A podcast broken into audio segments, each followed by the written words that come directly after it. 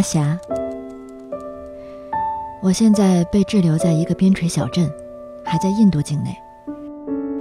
不过不用担心，我是坐寺院的顺风车来的，同来的有好几辆大巴，大家都是来印度参加噶举辩经会的学生。眼看前方就是尼泊尔的边境了，只要边境的铁栅门一开，我们就算离开了印度境内。然而门却一直关着。有人说是因为尼泊尔又发生了骚乱，你知道的，尼泊尔国王几年前才刚刚被推翻。破则破矣，立却未立，当地局势很不稳定，游行、罢工、骚乱还时有发生。可后来又有从前方打听消息回来的人说，是因为有一辆车把人撞死了，引起了争端，云云。总之，进退不得就是了。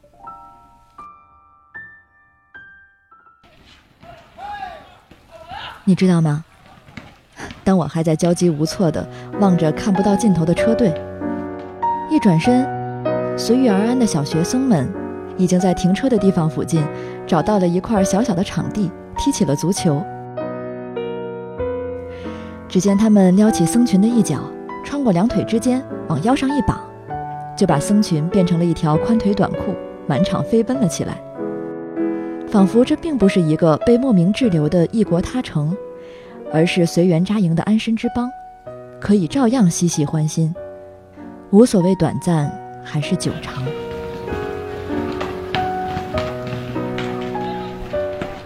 我也被这种气氛安抚了，决定不再去忧虑那不可知的前方。于是走到场地边的一棵大树下坐下，一边等待吃了各种印度街头小吃的肚子随时险情爆发，一边和小僧人康杰聊天。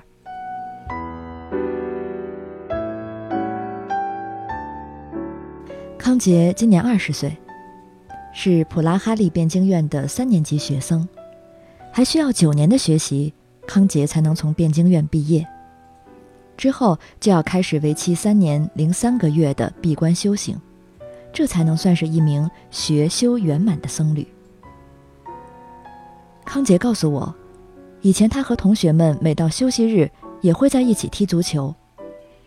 后来学院的堪布，相当于大学里的教授，对他们说：“你们这样跑来跑去的，会把地上众生的腰踩断的。”从那时候起。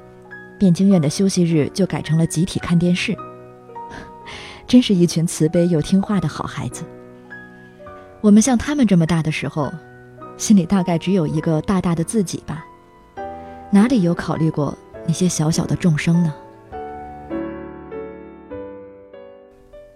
如果你仔细留意康杰的小手指，还会发现上面留着很好看的小指甲。康杰问我：“你为什么没留一点指甲？”我反问：“留来干什么呢？”他说：“用来救众生啊。”他还一边示范着动作，一边向我解释道：“你看，要是小虫子掉到水里了，你这样用手去捏，它会死掉的。如果用指甲去挑呢，就能安全的把它救出来了。”我说：“哦，原来是这样啊，我还以为是用来抠鼻屎的呢。”康杰吓得摆手又摇头。我接着问：“这也是堪布跟你们说的吗？”“不是，这是我自己想出来的。”哼，他露出了得意的笑容。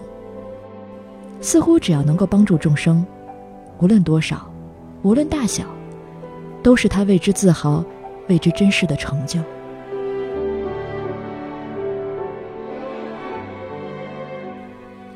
我还在出神。康杰已经把我的 M P 三拿过去听起了周杰伦，我则在一边自惭形秽了起来。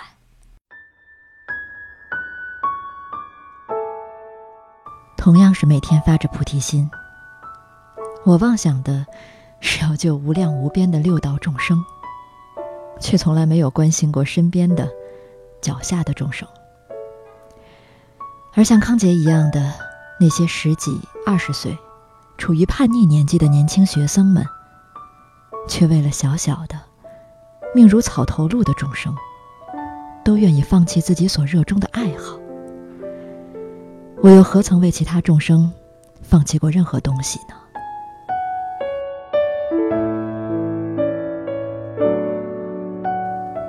救度众生，有时候只是小指轻挑之微薄，但即便是如此简单，我又何曾用心过？那些没有真实行动的大愿宏愿，不过是装饰自我的弥天大谎罢了。在那边城一隅，我默默的忏悔。愿曾作誓愿能归于真实。若有虚伪之词，则我永不能入涅盘城。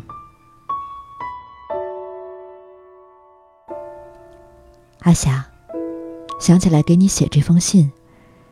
是因为你，就是那个一直在我身边的众生啊！我要从你开始，学习好好的在乎每一个人。你要时时的提醒着我才好。